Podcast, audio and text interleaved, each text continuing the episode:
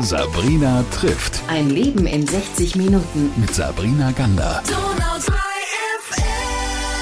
Ich finde es nämlich sehr schön, dass Sie sich die Zeit nehmen, dass wir beide miteinander sprechen und dass Sie uns heute auch Ihren Lebensweg so ein bisschen erzählen. Also erstmal herzlich willkommen, Kalchi. Ich danke Ihnen und ich freue mich, dass ich darf mit Ihnen sprechen, denn Sie sind mir sehr sympathisch. Das ist schon mal sehr gut, weil wir sprechen ja heute über was ganz Persönliches und das ist ja Ihr Leben und all das, was das beinhaltet, was Sie zu Kalchi gemacht hat, zu dieser Künstlerin, die heute nach China reisen darf und das ziemlich unerwartet, würde ich sagen. Ich möchte noch nicht zu viel verraten. Vielleicht fangen wir mal ganz vorne an. Sie sind 1937 in Koblenz geboren, in einer ziemlich schwierigen Zeit, wie wir uns alle vorstellen können, und ähm, haben aber nach dem Krieg das Theater ziemlich schnell für sich entdeckt. Wie kam das denn? Ich habe immer getanzt und dann hat meine Mutter mich ins Theater gesteckt, so im Koblenzer Theater und da bin ich da im Ballett gewesen und habe da immer bin immer bei diesen Proben von diesen äh, Tänzerinnen und Tänzer durfte ich immer mittanzen und so in der Probe. Und dann hat man mich auch dazugezogen auf, für auf die Bühne. Und eines Tages hat man mir auch eine Hauptrolle in einem Märchen, Weihnachtsmärchen gegeben, Christel und Peter auf Zauberfahrt. Und da habe ich die Hauptrolle gespielt. Und dann war der der Direktor vom Theater war sehr begeistert von mir und hat denn für mich ein, also eine, eine Schule ausfindig gemacht. In Dortmund, glaube ich, war die. Ich weiß das nicht mehr so genau.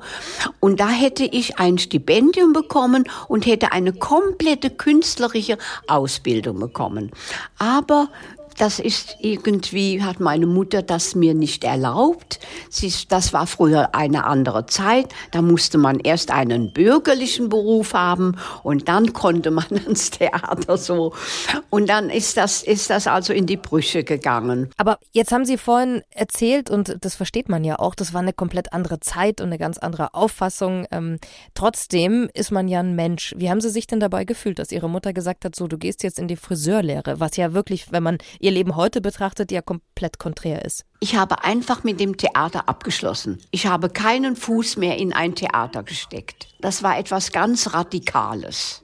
Ich habe mich der Situation angepasst und eben um mein Leben auch bestehen zu können. Ich musste ja einen Beruf haben. Ich musste ja mal existieren können und meinen Lebensunterhalt verdienen. Und weil ich sehr beweglich war, so habe ich eben den Coiffeursberuf äh, gewählt. Jetzt weiß ich, dass es ja auch einen ganz besonderen Zufall gab in ihrem Leben, der ihnen die große Liebe beschert hat. Ich greife jetzt mal ein bisschen vor. Das hat damit zu tun, dass es fast einen Unfall gab. Also ich war ja immer sehr beweglich und ich war immer sehr schnell auf den Straßen. Ich bin immer gehüpft. Ich bin eigentlich nie normal gelaufen. Und so bin ich dann auch über eine Straße gehüpft und dann hat ein Auto hat den gebremst und ich wäre also hätte mich fast überfahren. Gut. Und ich bin aber weitergehüpft. Und dann ist aber so gewesen, in diesem Auto saß mein zukünftiger Mann, der mich wirklich fast überfahren hätte.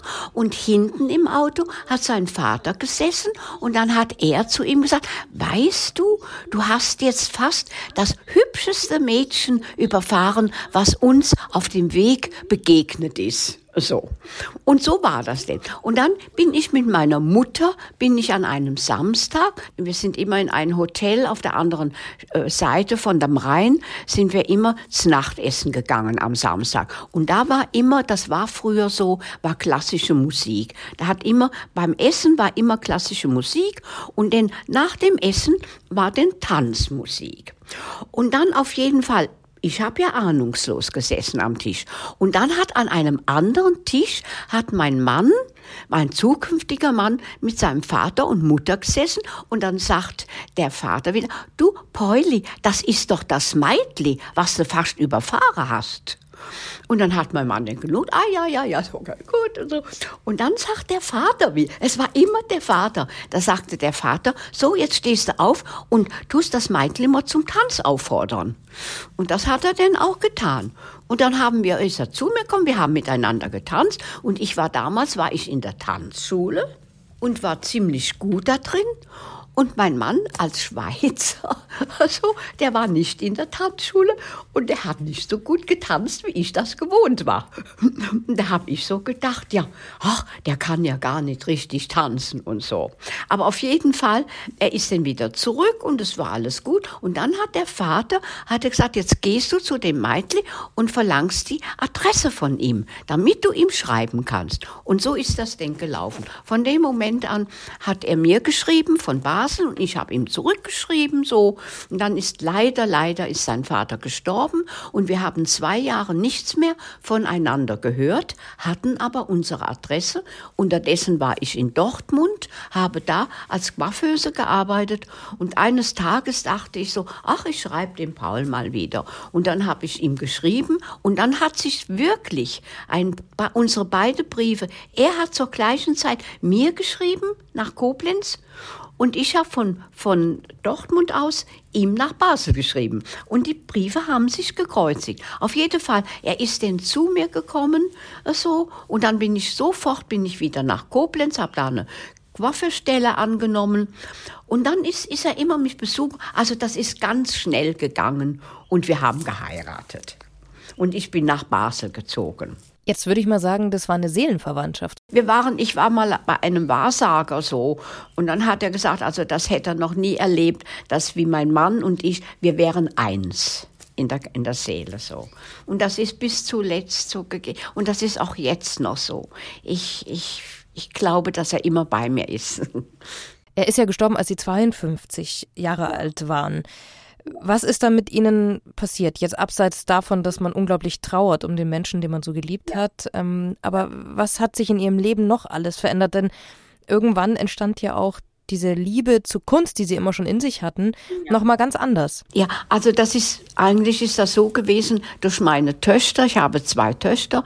Die eine war Stewardess, so die andere, die hat Anwältin studiert in Bern und äh, und dann sind wir wir also meine ältere Tochter als Stewardess, die hat mich immer, die hat viele Flüge nach Afrika gehabt und die hat mich immer mitgenommen. Also ich bin komplett aus meinem, aus meiner Trauer herausgerissen worden. Und dann mit meiner jüngeren Tochter, die Gabi hier, mit der bin ich mal nach Amerika. Da, das war fantastisch mit ihr, die ist ja so toll. Dann sind wir nach Amerika, dann nach Las Vegas und ach, wir sind überall äh. Und dadurch konnte ich die Trauer, bin ich mit meiner Trauer besser fertig geworden.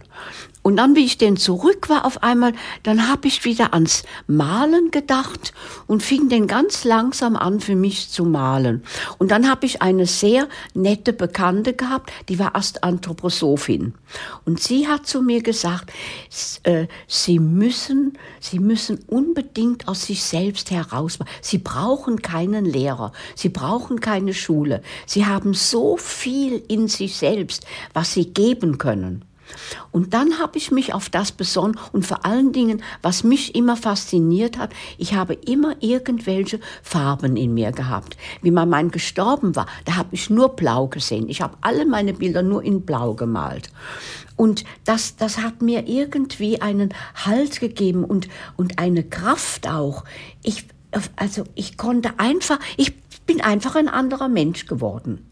Und von da an fing ich eigentlich an, richtig zu malen und habe mich ganz auf die Farben eingestellt.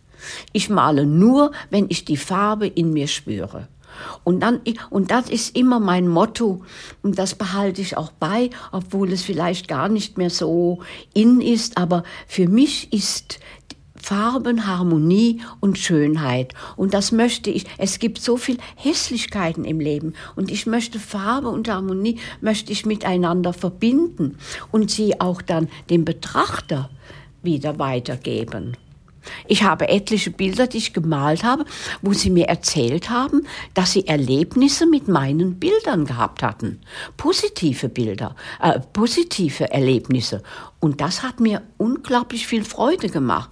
Und dann habe ich mir so vorgestellt, dass ich auf dem richtigen Weg bin. Jetzt weiß ich, dass Sie ja vor allem auch nachts malen, ne? Ja, ich male nur, ja, das wollte ich gerade sagen. Ich male nur nachts, weil ich denn, weil ich denn ganz, in, ganz in, in der geistigen, ich, ich versetze mich ganz in die geistige Welt, die nun mal besteht. Da gibt es gar nichts dagegen zu sagen. Es ist die geistige Welt und wenn man sich selbst darin begibt, dann bekommt man auch Antwort. Und bevor ich anfange zu malen, da bitte ich, ich tu immer beten, dass ich dann meine Farben wähle, die denn in Harmonie miteinander sich verbinden. Und dann fange ich an zu malen und, und dann gehen, vergehen Stunden. Und wenn ich denn fertig bin, dann sage ich zu mir, wow, habe ich das jetzt gemalt? Da bin ich selbst erstaunt so. Und den, aber die Farben sind anders, wenn man sie miteinander harmoniert und, und wenn man sich auch irgendwie gefühlsmäßig mit den Farben verbindet. Die Farben haben eine Kraft, die Farben haben Macht und Ausdruck, die bewirken auch viel. Jetzt könnten wir die Geschichte so beenden und könnten sagen, na ja, eine schöne Lebensgeschichte und ähm, Kalchi malt also nachts wunderbare Bilder und ähm, hat Freude daran. Aber ich weiß, dass neben diesen kleinen Ausstellungen, die dann sowieso auch stattfanden im privaten Rahmen, auf einmal jemand aus Hamburg kam und gesagt hat, Moment mal, das möchte ich jetzt aber genauer wissen. Wer ist das? Was ist da passiert und wann war das? Ah, das ist der Herr Mori aus Hamburg. Und er hat eine große Galerie, er hat mehrere Galerien und hat auch Kontakt mit China, hat da selbst auch Galerien. Und dann hat er meine Bilder so toll gefunden, dass er ja über, über 50 Bilder habe ich ihm geschickt und er hat das alles nach, nach China transportiert. Und dann habe ich da in einem ganz großen Museum eine vier Millionen Stadt, habe, sind da meine Bilder ausgestellt worden. Und ich habe sollen auch in den Galerien ausstellen, aber durch diese Krankheit, die da war, Corona, ist das nicht stattgefunden. Aber das läuft immer noch. Also das ist ja das. Und dann in Dubai scheinbar läuft auch etwas. Es läuft überall etwas. Und dann habe ich ja ein großes Buch, bekomme ich ja, 80-seitiges Buch über mein, über mein Leben und über hauptsächlich meine Bilder, die man dann sehen kann. Ja, also ich bin, also heute stehe ich ganz zu meinen Bildern und muss sagen, das habe ich gemacht. Ich finde sie alle fantastisch. Es ist kein Bild, was irgendwie einen falschen Strich hätte oder was ein Bild könnte hässlich machen. Meine ganzen Bilder sind eine Harmonie und Schönheit. Hat Sie das dann trotzdem überrascht, als dieser Kontakt aus Hamburg kam und gesagt hat, ich würde sagen, ich möchte Sie einem größeren Publikum bekannt machen? Denn ich denke, das, wann war das denn? Wie alt waren Sie da? 84. So, also das ist ja jetzt dann schon eine Überraschung gewesen, oder? Dass man auf einmal mit 84 ja. dann doch noch äh, weltweit auf einmal Ausstellungen hat, als Künstlerin anerkannt ist. Was, was sind denn Ihre Träume? Was wünschen Sie sich denn für die nächsten Jahre? Ich bin, ich bin so, wie ich jetzt lebe und bin und wie ich male, bin ich glücklich und ich habe ich, ich will einfach nur Freude mit meinen Bildern verbreiten, aber ich habe keine Erwartungen. Ich habe wirklich keine Erwartung. Ich, und wenn ich mal, ich in erster Linie male ich für mich, weil weil die Farbe und das Malen, das gibt mir einen Lebenssinn und auch einen Halt. Denn wenn man ein gewisses Alter hat, dann hat ist es auch gar nicht so einfach, mit dem Alter zurechtzukommen, dass man jeden Tag kann kann wirklich kraftvoll aufstehen und bereit ist, den Tag zu, zu überleben, ohne Schmerzen und und eben mit Frohsinn auch und und Freude. Und das ist ich, und da hilft mir aber die Malerei. Wenn ich male, dann fühle ich mich wunderbar und, und das ist eigentlich, das ist eigentlich der, das Größte, dass mir das nicht genommen wird. Die Freude am Malen.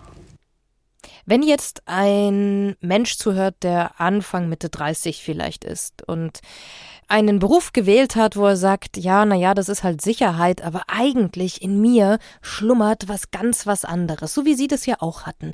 Was würden Sie diesem Menschen denn heute sagen mit, mit Ihrem Alter und dieser Weisheit, die man dann ja auch irgendwann hoffentlich im besten Fall auch noch mitgewinnt? ja, ganz still werden und in sich hineinhorchen und, und einfach das, was, was er, was sein größter Wunsch in sich, in ihm ist, das wollen zu verwirklichen und daran festzuhalten. Wenn er jetzt irgendeine Idee hat und wenn noch so schwer, und das ist seine Herausforderung. Und je mehr er herausgefordert wird, je besser wird er. Wenn ihm alles so leicht kommt, ja, das ist alles so bla bla bla. Aber wenn er drum irgendwie in sich muss kämpfen und Kraft Kraft finden und, und, auch, und auch einen gewissen Glauben, den er hat, dass er, an, dass er das, dass ihm das gelingt, was er sich wünscht und da nicht von abgeht. Und dann, dann, ist, dann ist der Erfolg gewiss. Haben Sie Angst vom Tod? Nein, jetzt nicht mehr. Nein, gar nicht mehr. Nein.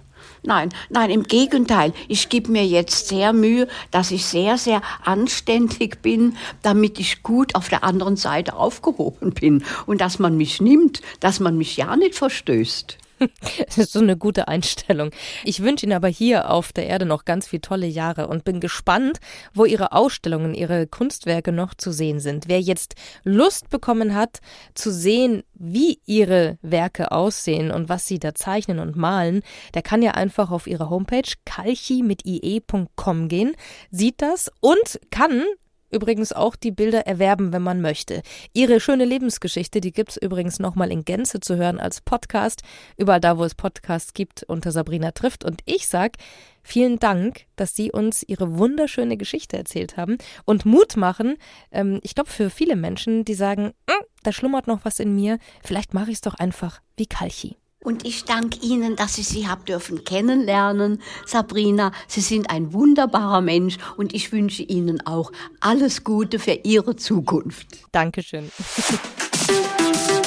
Sabrina trifft. Ein Leben in 60 Minuten. Mit Sabrina Gander.